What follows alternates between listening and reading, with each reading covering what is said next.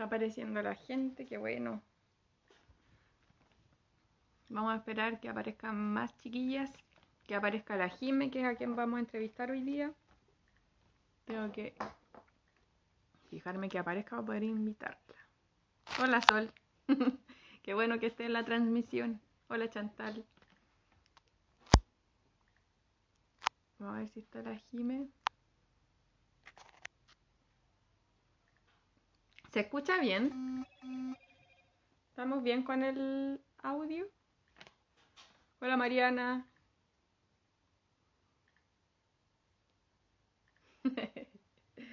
Estamos esperando que se conecte la Jime, que a quien voy a entrevistar hoy día. Me la estoy dando de periodista, chiquilla. Va a estar entretenido, así que bacán. ¿Se escucha bien? Ya.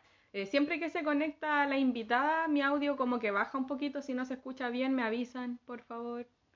Y si en algún momento van surgiendo dudas, también las van escribiendo. Si son muchas, obvio que no las voy a poder leer todas, pero si no son tantas, voy a tratar de abordarlas todas. Ya por si acá. Necesito que aparezca la Jime.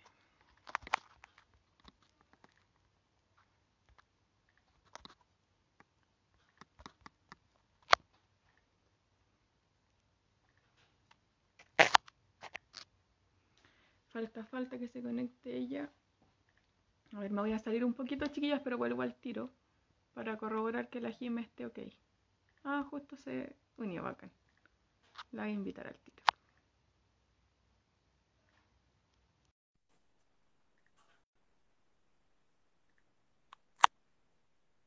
Estamos esperando a la Jime entonces. Hola. Daniela. Hola Jime, qué gusto de verte. Sí, qué gusto de verte, al fin, en este live. Estoy nerviosa yo con esta entrevista, tengo que decirlo. Ay, igual, siempre me pongo nerviosa. Bueno, Pero después como que, sí, después como que uno se va sintiendo en familia. Vamos a esperar un poquito que se conecten las chiquillas que ya están apareciendo. Dale. Mientras, yo les voy a ir contando breve tu presentación, porque ahí te voy a pedir a ti que nos cuentes con mayor detalle. Pero Ah, súper. las que son seguidoras de Cuarto Creciente quizás no te conocen, las que están en tu cuenta obvio que saben mucho, mucho más quizás de lo que vamos a hablar hoy día. Pero la Jime es psicóloga clínica, eh, eh, basado su trabajo en investigación en memorias uterinas, que por eso de hecho yo la invité, es escritora, también está haciendo su posgraduación en constelaciones familiares, es instructora de respiración ovárica, eh, alquímica- de alquimia femenina y respiración ovárica en agua, y también bailarina de danza del vientre. Hace hartas cosas, Jimé. Uy, esta mujer. ah, Sí, sí, varias cosas. A la necesidad de las mujeres también para sanarse, para sanar a otros. ¿Cuántos hay? Hay varios ya. No sé si partir al tiro. De a poquito se van sumando. Sí, si quieres, esperemos un ratito, porque empezamos súper puntuales. Son recién las, las 21. Ya. Oye, ¿ha estado bien movida con hartas transmisiones o no últimamente? Eh, solo estoy haciendo una por semana, si no la gente me va a odiar, se va a aburrir. Sí, pero hace como un mes, o quizá un poquito más de un mes, que comencé a hacer transmisiones, porque antes de la pandemia no me atrevía, me daba mucha vergüenza, me daba miedo, y de a poco como que me empecé a familiarizar más con, con esta herramienta de, de las transmisiones, y ahora, ahora como que me siento un poco más relajada, pero también me pongo un poco nerviosa. Después ya como que uno se siente en familia, Yo de hecho como conversando. Me hubiese gustado quizás en algún momento hablé con una amiga hacer transmisiones de cultura, de arte, pero igual da vergüenza. Pero ahora con la pandemia también las circunstancias como que nos llevan a también difundir nuestro trabajo bajo estos medios y sirve harto. Sí, es lindo, es lindo este compartir. Por ejemplo, yo cuando he hecho transmisiones siento como, como que lo que recibo es mucho más grande que lo que entrego. Es como que se recibe mucho amor, de la, la energía de las personas, es súper bonito. Claro, sí, Sí, es maravilloso, la verdad. Yo estuve viendo la que tuviste con la chica de yoga el otro día y el tema maravilloso, interesante. Ahí hablaron harto de las memorias uterinas. Qué bueno que la viste. Sí, abordaron temas muy interesantes, así que aprovechar también de invitar a las chicas a que vean ese live si es que no lo vieron porque está ahí en, tu cuenta. Y también lo que vamos a, conversar hoy día va a quedar grabado en la página de Cuarto Creciente Mujer y también después en tu página. Ahí la vamos a compartir las dos. Sí, la vamos a compartir. Voy a... Falta un poquito más, yo creo, un minutito y partimos con las que estén. Dale, sí, cuando tú digas. Ya, vamos a, partir, yo creo nomás, porque para que no se nos pase la hora, voy a repetir un poquito de información. Yo tengo varias preguntas, ahí también va a ir fluyendo, yo les decía al, inicio, a las chicas que se están conectando, que si tienen dudas, escriban sus consultas, en lo posible vamos a tratar de abordarlas todas. Ya, pues, mi nombre es Daniela Castro, soy gestora con Chantal también de eh, Cuarto Creciente, que es una comunidad de opciones para la mujer en donde estamos ofreciendo terapias, talleres de oficio, talleres de actividades también de recreación y terapias. Y dentro de todo esto que estamos ofreciendo, lo que más destacamos como el trabajo de las mujeres. Entonces estamos también haciendo live para presentar a las guías o monitoras que trabajan con nosotros y también invitando a mujeres que tienen harto que decir, como la Jim en este caso hoy día, que es una invitada que tuvo la mejor disposición para aceptar la invitación. Eh, yo llegué a ella por esto, por este librito, oh. del 2017. Sí. Que se llama eh, Relatos del Cántaro y que de verdad que aportó un montón a mi vida. O sea, realmente lo pude vincular con el tema de, mi familia, de mi linaje femenino, de la autopercepción, no sé, pues por ejemplo, de la menstruación o de la luna, de ahí depende cómo la llamemos, pero tu lectura o tu trabajo en realidad, tu escritura es maravillosa y aborda temas de las mujeres que todas debiésemos conocer o preocuparnos un poco por lo menos de, saber más, ¿cierto? Gracias. Hago, y hacemos este vínculo con Chantal, que es la compañera con la que trabajo en este proyecto, el vínculo. Somos una agrupación para trabajar con mujeres, para generar trabajo, para ofrecer talleres diversos, pero también para dar a conocer el trabajo de otras mujeres. Así entonces hoy día vamos a trabajar con Jimena Noemí Ávila, escritora, psicóloga clínica, experta en investigación de memoria uterina o en eso ha basado su trabajo. Repito lo que dije al inicio, que también está haciendo una posgraduación en constelaciones familiares, es instructora de respiración ovárica y también bailarina de la danza del vientre. Ahora, la primera pregunta, Jimé. ¿De dónde nació tu inquietud por trabajar en el área de sanación? Uy, bueno, esa pregunta siempre es muy interesante porque, porque claramente eh, todos los que estamos en el camino de sanación es porque la hemos pasado muy mal la vida y también buscando sanar nuestro propio dolor, buscando llevar amor o, o energía más luminosa a nuestras propias heridas, es como que iniciamos una búsqueda.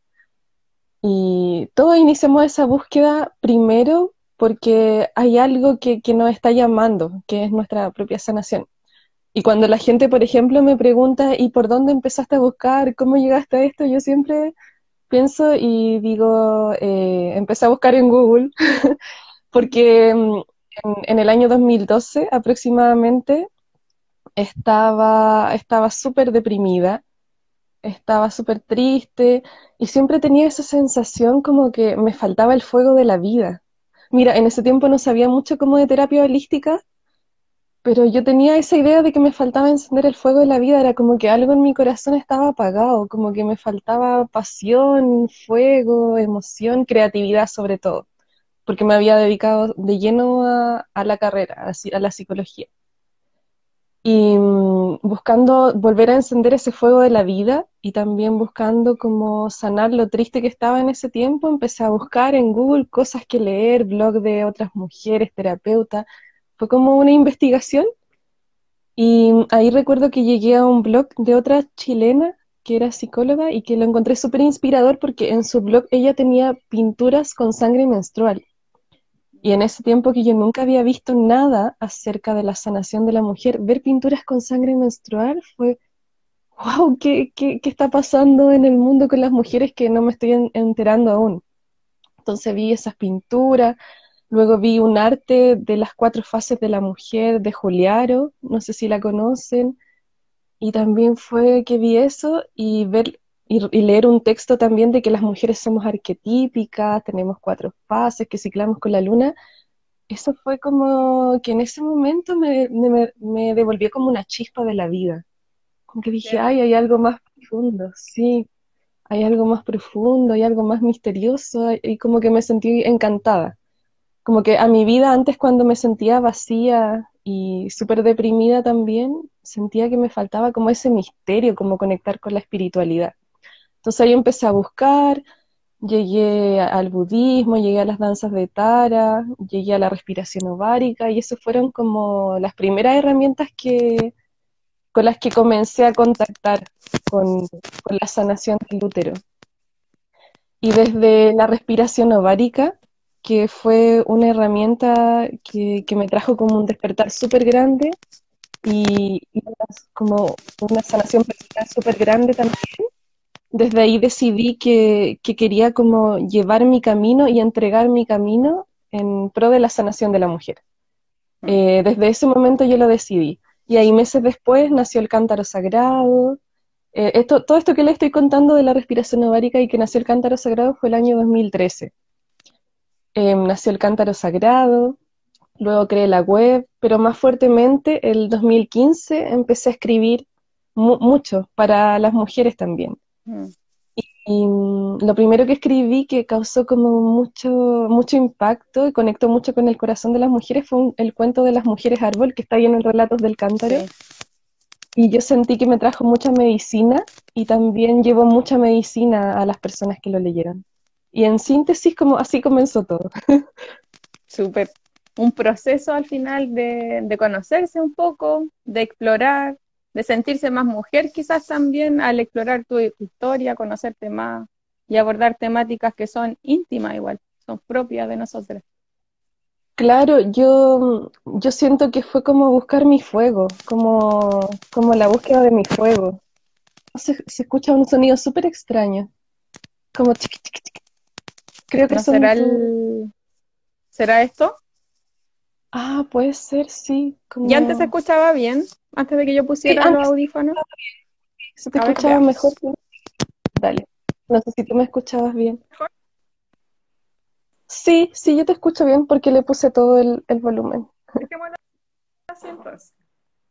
Ah, dale. En 2013 tú decías que ahí escribiste Cántaro, Relato del Cántaro, perdón, pero además de eso surgió otra cosa ese año, que... ¿Qué? tu escuela. ¿Qué Ah, claro, claro, el 2013 nació la escuela y eso también fue súper extraño, porque nunca controlé los lugares a los que la escuela iba a llegar y nunca pensé que, mm, los alcances que iba a poder tener eh, el cántaro sagrado. Entonces, em, una noche, una madrugada que estaba con insomnio, se empezó a repetir en mi cabeza la, frase cántaro sagrado. Y yo decía, ¿qué es esto? ¿Qué, qué significará esto? Y ahí busqué en Google también cántaro sagrado y vi que no, no aludía a nada, no significaba nada. Y mm, en ese momento decidí que la escuela se iba a llamar Cántaro Sagrado. Y así fue como comenzó también. ¿Llegó a ti como un regalo el nombre también entonces? Claro, como que llegó eh, sin buscarlo, eh, sin, no fue tampoco desde la mente, sino que simplemente fue como pum, como, como algo que cayó. Y cuando vi que no significaba nada, decidí tomarlo y, desde ahí comenzó a crecer la escuela, muy poquito a poco, muy lentamente, ahí con mucho esfuerzo, eh, con mucho miedo también. Que de hecho de eso te quiero preguntar un poquito más adelante porque antes eh, quisiera que nos contara un poco como, qué se aborda puntualmente en, tu escuela, porque hay distintas temáticas que se pueden abordar desde la sanación pero siempre hay un patrón. ¿Cuáles son como el, como el enfoque de tus talleres puntuales, así como temáticas puntuales que trabajas tú en tus talleres o en tu escuela? Ah, perfecto. Mira, desde todo lo que transité, como desde lo que te decía, de mi propio deseo como de sanar y encender mi fuego, fue casi como que pude visualizar que existe un camino de sanación de la mujer. en este camino de sanación, como mujeres, vamos atravesando diferentes puertas o portales de sanación que son imprescindibles de atravesar en nuestra vida, que no los podemos obviar. Por ejemplo, la primera gran puerta de la vida que debemos atravesar es mirar hacia la relación con nuestra madre. Y esto se hace tremendamente importante y clave para que tú puedas crecer como mujer, tú puedas tomar eh, la fuerza, el fuego de la vida que viene desde su rama, desde su linaje, y también puedas continuar avanzando en este camino de sanación. Entonces es como un camino, eh, es la búsqueda de nuestro fuego, de nuestro tesoro, de nuestra luz. Y siempre la primera gran puerta o portal va a ser la madre. Y luego que somos capaces de, atravesar esta puerta con amor, eh, poder mirar nuestra historia con nuestra madre cuando éramos pequeñas con amor, luego de eso nosotras podemos crecer y podemos hacernos mujeres al fin si no es como que seguimos como la niña herida o, como la niña que tenía mucha frustración, mucha tristeza, mucha soledad por las necesidades quizás maternas que no. Claro, claro, eh, muchas veces esas heridas infantiles con la madre nos llevan a, a victimizarnos en la vida adulta. Entonces, para hacerte una mujer adulta íntegra, necesariamente en algún momento de tu vida es importante, desde esta filosofía que estamos compartiendo, es importante que puedas acudir a mirar la relación con, la madre como primer gran portal. Y luego desde ahí hay otras puertas en este camino de sanación. Está también la relación con el padre, está luego la relación con nuestro niño interno, y así hay como muchos puntos que resultan sumamente clave y que es lo que le llamo el viaje de retorno al corazón. Porque siento que retornar al corazón es como retornar a nuestra vulnerabilidad sin embargo, no es como una vulnerabilidad de que me hago débil y súper frágil, sino que se trata de hacer más blanda todas las durezas, todas las corazas que yo me construí para protegerme a mí misma de la vida y del amor. A medida que yo me voy sintiendo herida desde muy pequeña, es como que me voy poniendo escudos, como corazas, costras y cosas que me van separando de lo real. Entonces el camino de sanación también, a medida que vamos atravesando estas puertas, de sanar estas relaciones es como volver al corazón atravesando todas estas, estas capas duras y que me hacen rígida, que me hacen fría, que, me hacen, en el fondo, me generan una barrera para, para relacionarme como de una forma separada del otro. Entonces, es el desafío de volver a ser sensible, vulnerable, de reconocer que necesito amar y ser amada, proteger y ser protegida, necesito dar y recibir, contener y ser contenida, etcétera, etcétera. Entonces es un camino de vuelta, como a lo más esencial de, de nosotras. Sí, de hecho, eh, una de las cosas que llama la atención en estos tiempos de pandemia es que habemos muchas en este camino, justamente como en lo que tú trabajas, por lo menos, por ejemplo, para mí también. Yo soy profe de arte, artista también, eh, y mi búsqueda hace mucho rato tiene que ver como con esta misma temática, pues de qué significa para mí ser mujer, qué significa para mí mi mamá, mi vínculo con ella, cuál es como su historia de dolor, la traspasó, yo la quise eh, ver desde una forma negativa. Al principio, por ejemplo, sí, después ya eso lo solté y es un avance extraordinario, que es un poco también lo que planteas tú en tu trabajo. Y así hoy día yo diría que hay mucha gente trabajando este tema. Por ejemplo, nosotras también en, en cuarto creciente estamos ofreciendo un taller de arte terapia y linaje femenino. Y es una vuelta quizás más larga o una vuelta distinta, a través del arte, que ese taller lo, ofrezco yo. Pero eh, al final apuntamos a lo mismo y es súper bonito que hoy día muchas no estemos atreviendo a dar ese paso porque al final es tan importante para el desarrollo de uno misma, así como para poder florecer en realidad, para poder estar sí. Es que eso es, como lo dijiste tan bonito, es un florecer es atravesar todo lo que te dolió en el pasado, porque del dolor te crecen alas, te crecen pies, entonces puedes correr, puedes volar, puedes crear. Entonces es un florecer tan inmenso y hoy en día no es un florecer individual de la mujer, sino que es necesario que sea un florecer súper colectivo. Si tú no floreces, yo no puedo florecer. Entonces es necesario también que, veamos que, que estamos como todas trabajando en fin de, un mismo camino. Estamos recorriendo un mismo camino de diferentes herramientas y de diferentes formas, con la medicina y el sello de cada una, pero es el mismo camino de, de sanar. Liberarse también de, de, como de juzgar a otros. En este caso, otras casi siempre, pero hay mucho juicio previo a todas estas historias dolorosas, yo diría, de mujeres. Como que es una visión súper, no sé, negativa.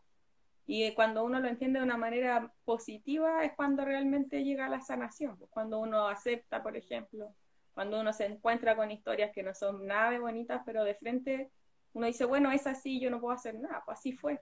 Lo acepto, ¿cómo lo hago parte de mi vida ahora para que no me influya de manera negativa, sino que me permita construirme como mujer, pues sentirme segura?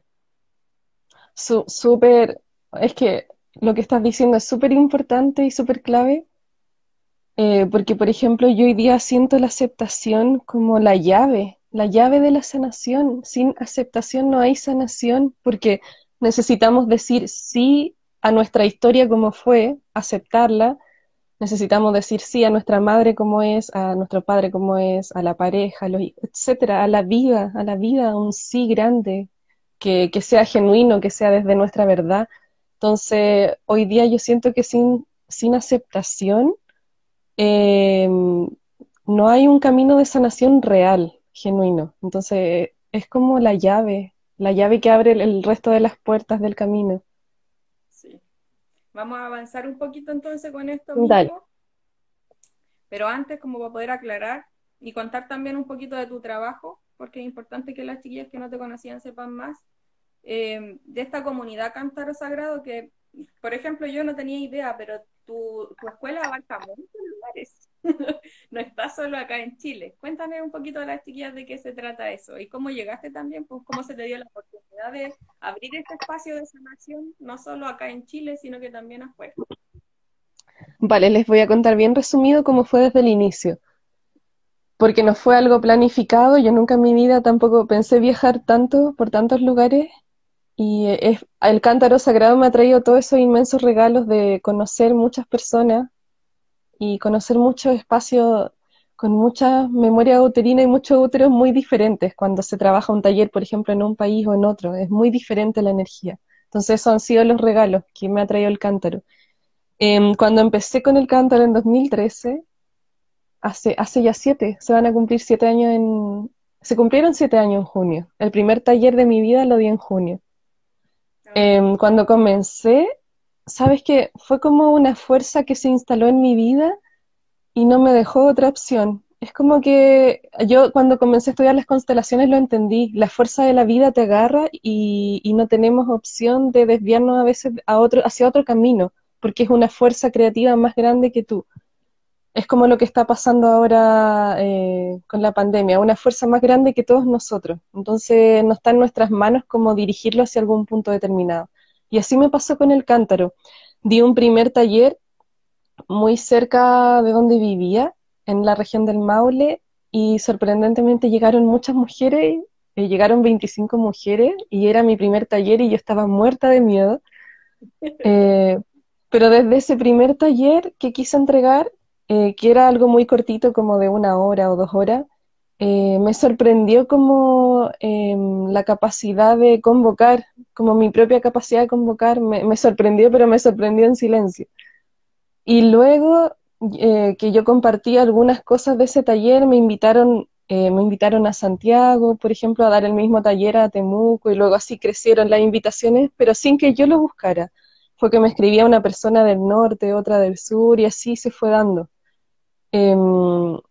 Yo siento que iba compartiendo como quizás imágenes o algunos testimonios en las redes de lo que pasaba en los talleres y la gente como que conectaba con algo que pasaba ahí. Eh, la gente también quería vivir em, esa, esa energía, esa medicina que se abría en esos encuentros. Y después también me empezaron a invitar fuera de Chile, así también muy poco a poco, sin buscarlo también. Eh, de repente me escribía una persona de Argentina, eh, de Colombia, de México. Eh, el 2017, el 2016 me escribieron desde España y ella fue como, wow, esto es como, ¿qué está pasando? Porque nunca pensé los alcances que iba a tener y mm, esa invitación, por ejemplo, tenía mucho miedo de aceptarla porque yo tampoco me veía a mí misma aún en ese tiempo. Yo tenía mucho miedo de lo que entregaba. Lo entregaba con mucho amor, sin embargo, siempre tenía mucho miedo de, de los talleres que yo hacía, como un poco de inseguridad, la inseguridad que todas tenemos y que la conocemos muy bien. Tenía inseguridad y, y bueno, acepté la invitación con todos los riesgos que implicaba. Y así luego siguieron apareciendo las invitaciones, pero yo siento que fue como el movimiento de la vida que, que fue como em, creándolo, porque no era algo ni planificado desde mi cabeza, ni intencionado eh, desde mi parte como un deseo personal. Entonces comprendí que esto, por ejemplo, de llevar la escuela a, otros países iba más allá que mi deseo personal, más allá de los anhelos y sueños de Jimena, sino que tenía que ver con, con las mujeres que, que, iba, que accedían a la escuela.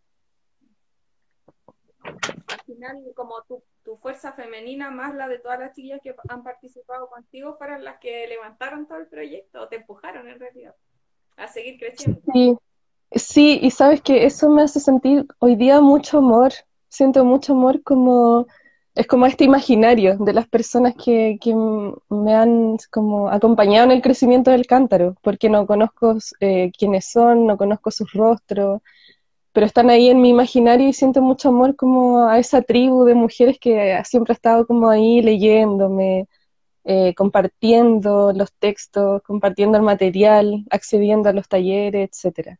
Entonces... Ya son más de 40 personas como parte de esta comunidad o escuela cántaro, o sea, sí, pues, cántaro sagrado. Claro, claro. el cántaro poderoso.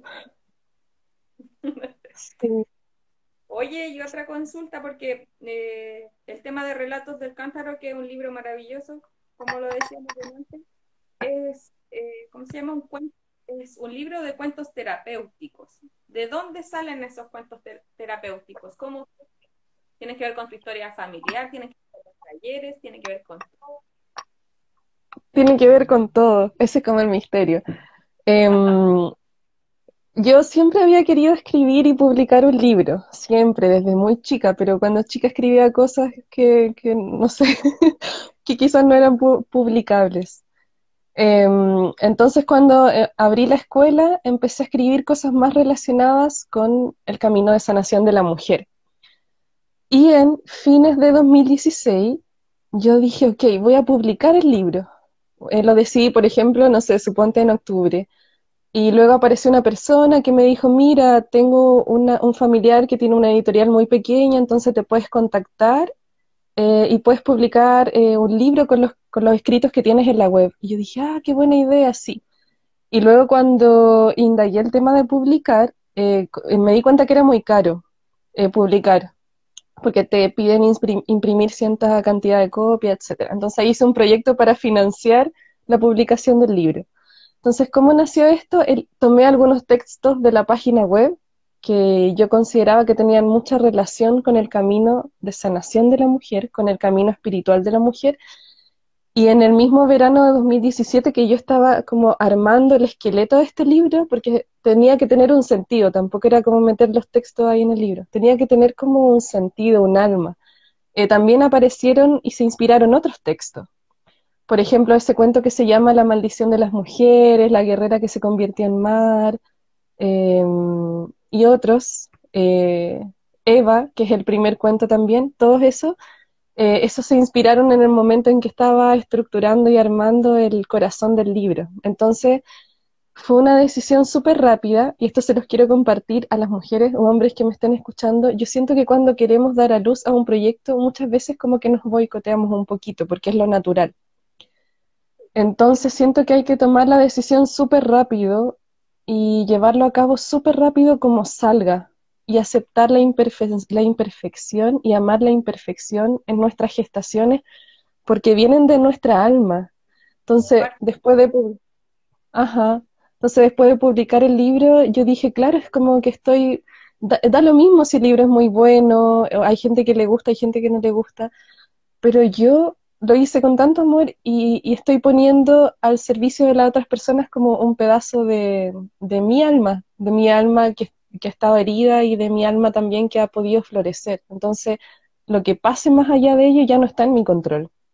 Entonces, siempre, cualquier persona que quiera concretar un proyecto, siento que no hay que pensarlo mucho, es como permitir que la energía creativa circule a través de ti y trabajar hasta que ya esté listo para ser dado a luz. Y eso es maravilloso, es maravilloso. Sirve mucho porque cuesta dar el paso, cuesta dar el paso. Mucho. Es como atravesar muchas resistencias y miedo y muchas cosas. Pero es muy hermoso también, es muy hermoso crear y poner eso al servicio de la vida. O sea, yo ya no sé los alcances de los cuentos del cántaro, porque ya sé, como fue hace ya em, tres años, se ha expandido mucho. Entonces ya hoy día es como que es un hijo grande que, que va moviéndose por sí solo. Yo de hecho lo presté varias veces y llegó a mí el año pasado, a fines del año pasado de vuelta. Pero a quien pude se lo pasé así como, léelo, por favor, léelo, léelo. Gracias. se lo conté a una amiga tuya, que no me acuerdo cómo se llamaba, pero acá yo vivo en Villarrica. Y en Villarrica ah, lo estaba ofreciendo por Facebook y yo lo vi, fue así como, sí, lo quiero. Ay, gracias por confiar en ese tiempo. Claro, esa es la primera edición que es muy delgadita. Sí, esa edición es la que yo tengo. Voy a decir Dice muy importante lo que dices. Em, parece que no hay más. Sí, toda la ah, razón. No veo más. Justo estoy en ese proceso, me encantan, qué bueno escucharte. Nuevo aprendizaje, proceso de florecer. Hay hartos comentarios. Bueno, vamos a tratar de leer algunos, pero hace mucho rato que no los leía y hay varios. Acá hay una pregunta larga. Dice, yo siento que igual acepto desafíos y sus implicancias, pero siento que no me los reconozco como positivo. ¿Cómo hago para al fin poder celebrármelos y utilizarlos como herramientas de fuerza para mí? Mm, creo que no entendí la pregunta. ¿Se refiere como cómo utilizar los desafíos para su vida? Así parece. Igual era como largo y se me perdió que son muchas. Sí, a veces me pasa cuando las preguntas son muy largas, como que no las entiendo. Bueno, vamos a avanzar mejor. Yo tengo más preguntas, así que vamos a seguir. A mí me gustaría que nos contara un poquito de tu segundo libro, de Mujer Ave, del año pasado. ¿De qué se trata esta antología? ¿Cómo surgió? ¿Y por qué es importante para ti también ahora como contarnos de ella? Bueno, Mujer Ave fue el, segundo libro, entonces como ya había atravesado el umbral de dolor del primer parto del primer libro, que no fue fácil, ya este salió como más, más fácil, más suave. Y Mujer Ave es, es un imaginario que apareció cuando facilitaba los trainings de sanación de memoria uterina para otras mujeres. Y es un imaginario en que las mujeres tomamos nuestros linajes de madre y padre, uno a cada lado de nuestra espalda, y a medida que vamos recibiendo la energía vital y el flujo creativo de estos linajes, eh, estos linajes se transforman en nuestras alas. ¿Qué quiere decir esto? Que en lugar de que la herencia de nuestros linajes sea una carga, una mochila pesada, una roca que llevas sobre tus hombros, tu linaje se transforma como en un impulso, un empuje, una fuerza para que la mujer ave pueda volar, que es el símil de crear, vivir, apasionarte, etcétera, etcétera. Entonces, es esta imagen interna. Y esta imagen interna, por ejemplo, eh, lo que he trabajado con las mujeres en los talleres es construir esto dentro de ti. Eh, construirlo y llevarlo y enraizarlo dentro de la información que tú llevas, porque muchas veces traemos la información dentro nuestro de que de hecho ya solo mi madre es una carga y mi padre también es una carga, entonces con esas cargas yo no puedo vivir. Yo necesito tomar una imagen interna en que ellos sean un punto de fuerza, vitalidad, nutrición, energía para mí. Necesito que los antiguos, los anteriores, me impulsen hacia la vida y de esa forma yo también puedo ser como la punta de una flecha. Y la atención que va a lanzar esa flecha es como esta fuerza vital que ha sido transmitida generación tras generación. Entonces, esa es la mujer ave, la que toma la fuerza de su linaje. Sin embargo, esa es como una de las partes de la mujer ave porque también cuando lo, estaba, eh, lo estaba armando llegaron otras dimensiones y comprensiones de este arquetipo. Y la mujer ave, eh, como el simbolismo de sus plumas, que también es un símbolo muy maternal, representa nuestra capacidad viva de maternarnos. ¿Qué quiere decir? El ser madre de nosotras mismas. Que no solo es cuidarnos, nutrirnos y sustentarnos, sostenernos, sino que la mujer ave es la que siempre mantiene su fuego encendido. La mujer ave es la que sabe cómo mantener su fuego interior siempre encendido sin que nada ni nadie pueda depredarlo. Entonces esa es como una de las características más importantes de la mujer ave, el, el maternarse, es la madre interna. Y para que cualquiera, cualquier mujer o cualquier hombre llegue a tener una madre interna muy fuerte, necesitamos necesariamente, lo que te decía en un comienzo, mirar la relación con nuestra madre, para poder agradecer lo que pudimos recibir de ella, para poder honrar también su tarea. Entonces, es muy importante este encuentro. Convertirlo como en un potencial, porque yo creo que también esta cultura como tan patriarcal, de tanto prejuicio o de, juzgar tanto, nos ha enseñado como mujeres a vernos incluso de hija a madre o de madre a hija de una manera incorrecta muchas veces. O ¿por, qué, ¿por qué mi mamá hizo esto? ¿Por qué no hizo esto otro? ¿Por qué me trató así? ¿Por qué no se permitió tal cosa? pero es por ahí no va la cosa. mientras más uno se lo pregunta o mientras más te duela, al final no, no te va a aportar. La idea es como tomar eso para poder impulsarse, para poder levantarse. Si es bueno, maravilloso. Y si es negativa la percepción, convertirla, transmutarla en, en, algo que uno también esperaría para su, para su descendencia. Si vamos a tener hijas y le vamos a arrastrar ese prejuicio con la mamá, pucha, lo más probable es que le llegue lo mismo. Y ahí está el desafío, eh, porque muchas veces, según la historia de cada quien, no es fácil honrar a la madre. Muchas veces historia de maltrato, eh, madres abusivas o que han depredado la energía de sus hijos, y yo sé que no es fácil, no es un camino fácil. Em, sin embargo, siento que es un camino importante y necesario de transitar en la vida a costa de, más allá de todo, a costa de todo, muy importante ya que necesitamos tomar a esa madre en nuestro corazón, necesitamos decir sí a ella en nuestro corazón y así también a nuestro Padre, tomar a, quienes nos originaron acá en este mundo de carne y hueso, a nuestros canales, porque si no, toda nuestra vida también permanece vacía. Por ejemplo, el sentimiento de, de estar vacío, los sentimientos depresivos, el no poder encontrar o conectar con un sentido en la vida tiene mucho que ver con no poder tomar en tu corazón a tu madre, a tu padre. Y, si es difícil a veces, es muy necesario que cada quien pueda como purificar estas imágenes internas que tenemos de ellos para poder llegar en, en un plazo, ya sea muy largo o mediano, poder llegar a honrar a, a esos antepasados directos que son padre y madre. Eso es como lo, más lindo de, todo este tipo de terapia o visiones sanadoras porque al final te hacen trabajar con todo, y en ese todo hay, de verdad que hay cosas que son muy tristes, pero cuando uno es capaz de verlas de frente, puede avanzar. Si lo, te lo echas a la espalda o lo tratáis de cubrir, a la larga va a explotar de alguna manera y no va a ser bueno. Claro, Claro, yo siento que lo clave es como hacer esta conversión de, desde que te lo echas en la espalda a, a que sea una fuerza. Entonces, cuando es una fuerza, tu postura en la vida es diferente. Cuando esa imagen interna representa que es una carga, nuestra postura es como más encogida, nuestra mirada también es diferente. En cambio, cuando tenemos una fuerza ancestral, nuestra presentación en la vida es diferente y la fuerza que sentimos también en la vida es diferente. Tu fuerza es muy diferente si fuiste capaz de tomar en tu corazón.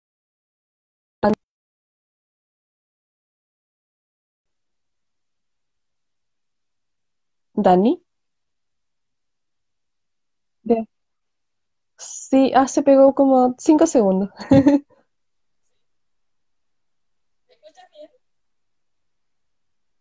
Sí, como que se bajó un poquito la señal, pero ahora creo que te escucho. Sí, que me llamaron. Ah, ah, dale. Sí, ahora te escucho. Yo te escucho más bajito, sí. Sí, sí se escucha más bajito. Vamos a ver si ahí se escucha mejor. Oye, tú delante hablaste de volver al corazón. No sé si a todas les quedó claro o a todos los que están viendo eso de, volver al corazón. ¿Podrías contarme un poquito ¿De qué se trata? Estoy tratando de hablar fuerte para que se escuche. Vale. Vale, volver al corazón ha sido como una imagen que ha llegado súper, bueno, venía desde antes, pero llegó súper fuerte desde este año, desde que estamos viviendo esta energía femenina que nos está llevando hacia adentro. Y volver al corazón es un viaje de retorno. Volver al corazón es sanar porque es un viaje que nos invita a atravesar todas las corazas, lo que te decía, nos invita a atravesar todas las corazas que tú te, has construido a nivel del pecho. Eh, es un desamordazar el corazón amordazado, es un liberar el corazón que ha estado prisionero, porque todas esas corazas van aprisionando nuestro corazón y necesitamos, en este tiempo, es muy importante, sobre todo en el tiempo que viene ahora, precisamos de un corazón abierto, precisamos de un corazón que sea capaz de ver la verdad, porque el corazón solo puede ver la verdad, sin embargo, si está amordazado, eh, necesitamos que, que este corazón pueda liberarse para que podamos ver la verdad, ya que este centro es un portal multidimensional sumamente importante, es un portal de transformación súper clave y únicamente si volvemos al corazón y atravesamos este centro, es decir, si tomo a mi madre en el corazón, tomo a mi padre en el corazón, tomo mi historia, mi niño interno, y todo eso lo reverencio, soy capaz de continuar mi camino hacia el útero. ¿Por qué? Porque en el corazón soy capaz de conectar con cualidades eh, de muy alta vibración como la gratitud, em, la lealtad, la rendición, em, y esas cualidades una vez que yo soy capaz de contactar con ella, puedo llevarla a todo lo que esté herido a nivel de mi útero, ya que en el útero habita mi energía sexual, vital y creativa. Entonces, necesariamente tengo que llevar eh, esa información de alta vibración a todo lo que esté herido a nivel de mi sexualidad, porque es la energía con la que estoy creando mi vida, con la que me estoy creando a mí misma, con la que estoy creando una relación. Entonces, en este camino de retorno es sumamente importante primero eh, volver al corazón, suponiendo que estamos acá, ¿cierto? Como que nos alejamos del corazón y nos quedamos acá, en la cabeza. Entonces nos validamos a través de lo intelectual, nos validamos a través del conocimiento, muchas veces queremos hacer muchos cursos para poder sentirnos valoradas, tener mucha, mucha inteligencia, etc. Pero el llamado hoy día, eh, yo siento que es fuerte volver al corazón, a bajar, bajar, bajar hasta el corazón. Y en el corazón es donde conectas con estas cualidades. Y desde ahí, cuando tú encuerpas y enraizas la gratitud como una oración diaria, eh, enraizas la rendición, la transparencia, la lealtad, continúa el camino al útero y de esa forma tú puedes mirar con compasión todo lo que está herido a nivel de tu sexualidad. Entonces, sumamente importante, eh, en síntesis, hoy día em, liberar el corazón que está amordazado por todas esas capas que nos creamos para protegernos cuando éramos muy niños también, cuando no teníamos herramientas para protegernos del mundo.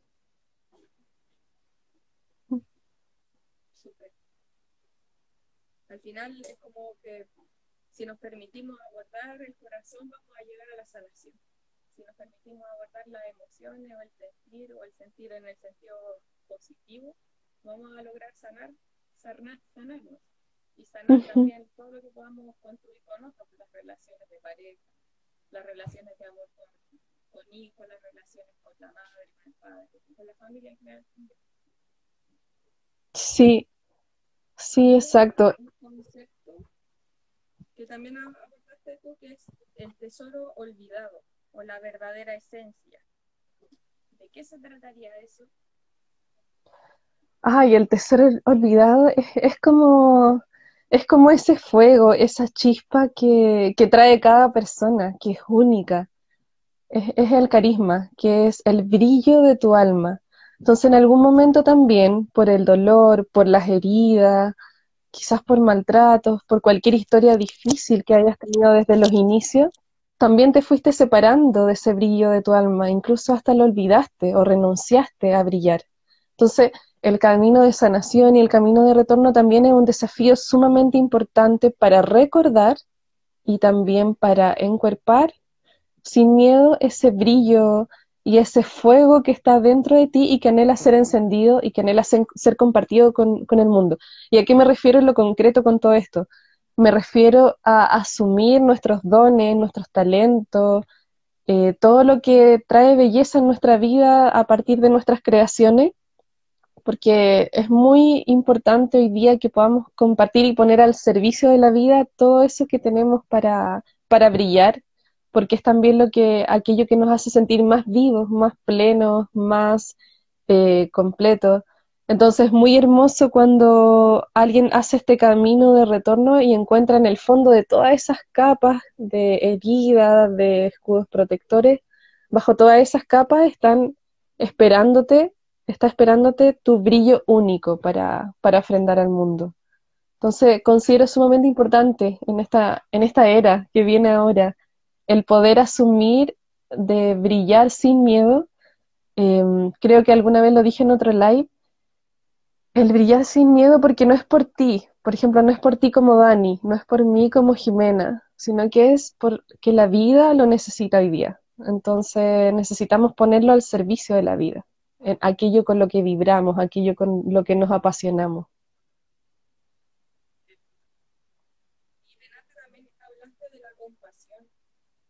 ¿Cómo entra el tema de la compasión en los talleres que que son al final del hacia encontrar esta luz interior o este fuego o esta esencia verdadera? La compasión yo siento que es una de las cualidades de más alta vibración con las que podemos contactar. Entonces, también la encontramos dentro nuestro a medida que nos vamos acercando más al corazón y más al corazón y más al corazón. Y esta compasión es una cualidad que nos ayuda a mirar nuestra propia historia y mm, también nos ayuda a mirar eh, como las partes de nosotros mismos, todas nuestras versiones anteriores con sumo amor, eh, con suma gratitud, eh, en, un, en una gratitud como, como una oración con la vida, como una vibración, como un sentimiento, no un de decir gracias, gracias, no como un verbalizarlo, sino como experimentar esta vibración en nuestra vida, la vibración de la compasión, la vibración de la gratitud. Y eso solo ocurre a medida que nos vamos acercando a nuestro corazón, porque acercarnos a nuestro corazón es vaciarnos, es como un desaprender también.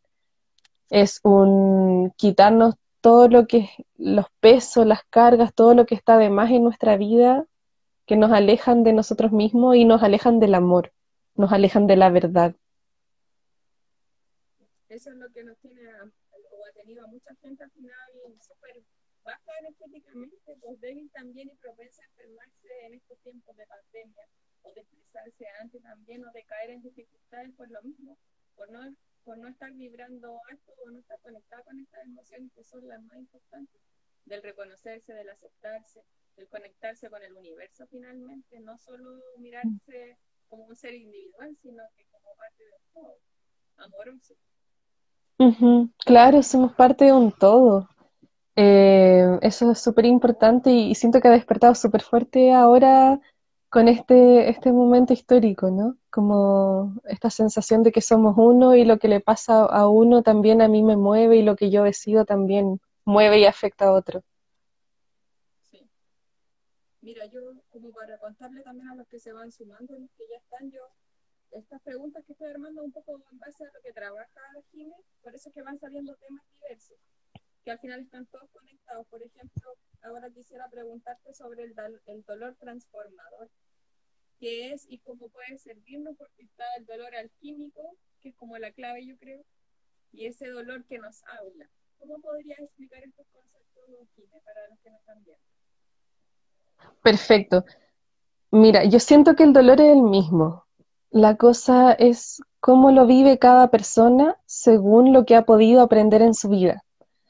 Cada cosa que vamos aprendiendo en nuestra vida es como una joya, ¿verdad? Es como algo que podemos atesorar, lo guardamos eh, con nosotros y luego, no sé, en los días difíciles, en las noches abrumadoras, en cualquier momento con dificultad sacamos esta joya y la usamos con nosotros, que son todas estas herramientas que nos ayudan a, llevar el dolor, eh, a vivir una vida eh, más tranquila, con, todo lo que implica, con luces y sombras. Entonces, eh, cuando el dolor es transformador y cuando el dolor se transforma en una carga. yo siento que el dolor es transformador cuando somos capaces de mirarlo, únicamente con eso, cuando somos capaces de reconocer su presencia en mi vida. Si yo, por ejemplo, estoy en un negacionismo del dolor, de, de querer ser una mujer superpower, de querer ser una mujer que se levanta feliz todos los días y que cuando estoy menstruando estoy súper feliz y estoy súper enérgica, entonces no escucho las necesidades de mi cuerpo, no escucho mi tristeza, no escucho que ayer tuve un problema con alguien y me afectó mucho, etcétera. Entonces, ese dolor que no es escuchado, siento yo que puede traer muchas dificultades en nuestra vida porque se somatiza. Finalmente el cuerpo va a hablar y hasta podemos llevarlo a, la, a nivel de una enfermedad o dolencia física tangible, ¿verdad? Entonces el dolor transformador es aquel dolor que nosotros nos damos permiso de mirar. Es aquel dolor que, que nosotros nos damos permiso de escuchar también porque algo, algo súper importante que aprendí con las constelaciones y, y, que me gustaría compartirles es que el dolor es como una puerta. Por ejemplo, te duele el corazón, el pecho. Y eso es una oportunidad, es una puerta. Y tú decides si sumergirte y entrar de lleno en ello porque te va a mostrar algo o decides no escucharlo y luego quizás va a volver o se va a manifestar de otra manera, etc. Entonces, para mí el dolor es esa, es como hoy día una invitación, una oportunidad, es como una búsqueda, algo que nos está llamando a mirar una nueva información en nuestra vida. El dolor es una información y puede resultar incluso muy reveladora para nuestra vida. Em, por ejemplo, hace un tiempo que un dolor me está acompañando mucho en, una parte de mi cuerpo. Entonces yo decido mirarlo y descubro algo, descubro que se relaciona con una dinámica de mi vida. Luego también tengo que ver a mi vida cómo llevo medicina a esa dinámica, si se trata, por ejemplo, de algo con mi madre, de algo con mi padre, de algo de cómo me siento yo conmigo misma como mujer. Entonces el dolor transformador es el que miramos, escuchamos, es aquel dolor en que entramos como en una conversación profunda con él. Y yo sé que no es fácil, muchas veces no sabemos cómo hacerlo, es como, ¿cómo hago esto? ¿Cómo entro en una conversación profunda con la jaqueca, con el lumbago, etcétera? y a mí me ha ayudado mucho. Y el que no está viendo dice, ¿cómo, cómo sanar el aborto? Es una pregunta mayúscula dependiendo de qué tipo de aborto, entonces, como desde esta misma perspectiva del dolor, ¿qué consejo práctico le podría ayudar para que ella pueda sanarse o sentirse mejor o, o avanzar en ese proceso? porque es un proceso me imagino bien largo. Bueno, el aborto también es una muerte, por lo tanto es muy importante darse permiso de vivir el duelo. Es un duelo. Es lo mismo cuando las mujeres pierden su útero, por ejemplo, por, por una histerectomía. Y yo siento que es muy importante hacer un duelo y algo que me resuena mucho a mí es el ritualizar el duelo. Tal vez hacer una ofrenda a la naturaleza, hacer un rezo, y aquí también está relacionado con la medicina de cada mujer. Entonces es muy importante que cada una conecte con lo que le resuena, con la verdad de su alma. Entonces eso, darse permiso de vivir el duelo, despedir eh, esa situación, esa alma, e incluso es como un pedazo de mi carne, despedir ese pedazo de mí. Y mm, en ese sentido también cerrar esa etapa y recibir la nueva etapa que comienza ahora, que es lo que hacemos con cualquier duelo en nuestra vida es muy importante como visibilizar, siento yo, el aborto. Quizás también lo podemos vincular con otro de los conceptos que, yo te quería preguntar, que tiene que ver con el arquetipo de la mujer serpiente. Ay, me encanta. es de lo mismo que estamos hablando, pero desde ahí cómo lo puedo abordar. No sé si todos han escuchado hablar del arquetipo de la mujer serpiente, pero ahora que la Jimé lo va a explicar, queda súper clara la relación con lo que estaba hablando recién. Bueno, la mujer serpiente, como sabemos, es la que cambia de piel. ¿Y cómo cambiamos de piel en nuestra vida como mujeres? Reconociendo que tenemos una ciclicidad. Y esta ciclicidad no solo se trata de habitar arquetipos, sino que se trata de reconocer que estamos constantemente sumergiéndonos en las profundidades de la vida, muchas veces de maneras muy dolorosas y luego volviendo a emerger a la superficie de la vida. Y estamos en un constante movimiento así. Entonces estamos súper bien, súper arriba, creativa, enérgica y luego estamos en descenso. ¿Y por qué pasa esto? ¿Por qué somos mujeres serpientes? Porque portamos un útero y el útero es un órgano, a diferencia de otros órganos de nuestro cuerpo, que nos conduce y nos invita a vivir momentos ritual y momentos de alto trance, o sea, modifica altamente nuestros estados de conciencia. Por lo tanto, el estado de conciencia. ¿Cómo? Una vez al mes, también Claro, se regenera. exacto, que siempre está ahí de cero exacto. a Claro, por lo tanto, eh, mi estado de conciencia, por ejemplo, eso, cuando estoy sangrando, no es la misma conciencia que el resto del mes o de la mujer embarazada, no es la misma conciencia de una mujer que no está embarazada. La conciencia también que nos genera en aborto, eh, aprovechando que salió tem- el tema, también es un trance profundo de contacto con la muerte, en- con la energía de la muerte. Entonces, todos los sucesos y cambios del útero nos llevan a estados modificados de conciencia que no es la conciencia que tengo ahora yo que estoy conversando contigo, sino que están en otro nivel muy profundo. Y la mujer serpiente es la que transita por todos estos estados y en ese tránsito ella va cambiando de piel. Entonces, en ese cambio hay una parte de la mujer serpiente que muere. Yo necesariamente tengo que reconocer la muerte como parte de mi existencia. Em, porque hay una parte de mí, hay parte de mis células que mueren y yo debo ser capaz de continuar en mi movimiento a pesar de esa muerte que estoy experimentando cada mes. Entonces, esto tanto a nivel físico lo experimentamos con nuestra sangre, eh, con las pérdidas, los abortos, los duelos, etcétera, pero también lo, lo experimentamos a nivel espiritual y emocional. Entonces, es un movimiento, es reconocer este movimiento constante, con diferentes conciencias también. Súper. Voy a revisar si hay más consultas. Dale. Hay otros comentarios, están todas felices, las chiquillas ponen muchas caritas con corazones. Ay, qué bonita. Eh, no encuentro más preguntas. Chiquillas, si es que hay consultas, ahora es el momento porque nos queda poquito rato. Siete minutos, Sí, como siete, eso. en el límite. Entonces, como para ir cerrando también, quizás, si hay más dudas que la chiquilla, aprovechar de, de resolverlas. Y también mientras aprovechar de agradecerte, Jimé, por la disposición, por esta tremenda sabiduría que estás compartiendo con todas las que están conectadas, con todos los que están conectados, porque también hay chiquillos escuchando muy atentos y participando. Yo creo que encantados de, de poder participar de esta plataforma. Así que muchas gracias. Bueno, muchas gracias a ti. Ha sido súper bonita esta, esta conversación porque hemos hecho como todo el recorrido desde los inicios del cántaro y abarcando todas las temáticas también. Así que muchas gracias por esta oportunidad. Gracias, gracias, gracias todo el rato porque al final nos, nos ayudamos entre todas, nos eh, traspasamos sabiduría, vamos resolviendo dudas, aprendiendo conceptos nuevos y también aprovechando, hay más consultas que aparecen ahora, por ejemplo, dice cómo trabajar los miomas, menopausia en el útero. Bueno, yo eh, temas de menopausia manejo cero. Eh, es un tema que aún no he entrado.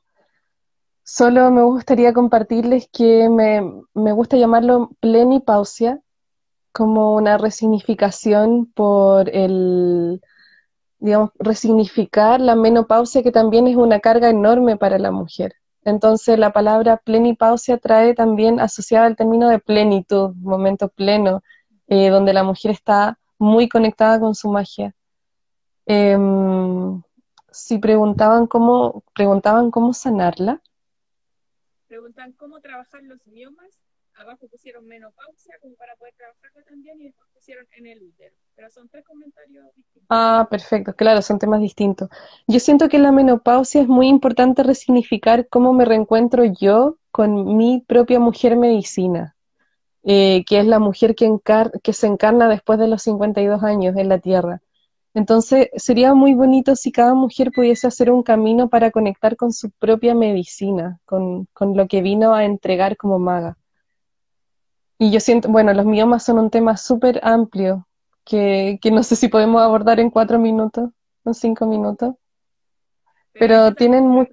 recomendar el live que hiciste el otro día, porque ahí hablaba harto de eso, que es de un tema como vinculado a los ovarios, al linaje paterno, también a la negación, pero Ah, sí, no sí. ahora. Pero si pueden meterse a tu página y verlo, yo creo que ahí se resuelven muchas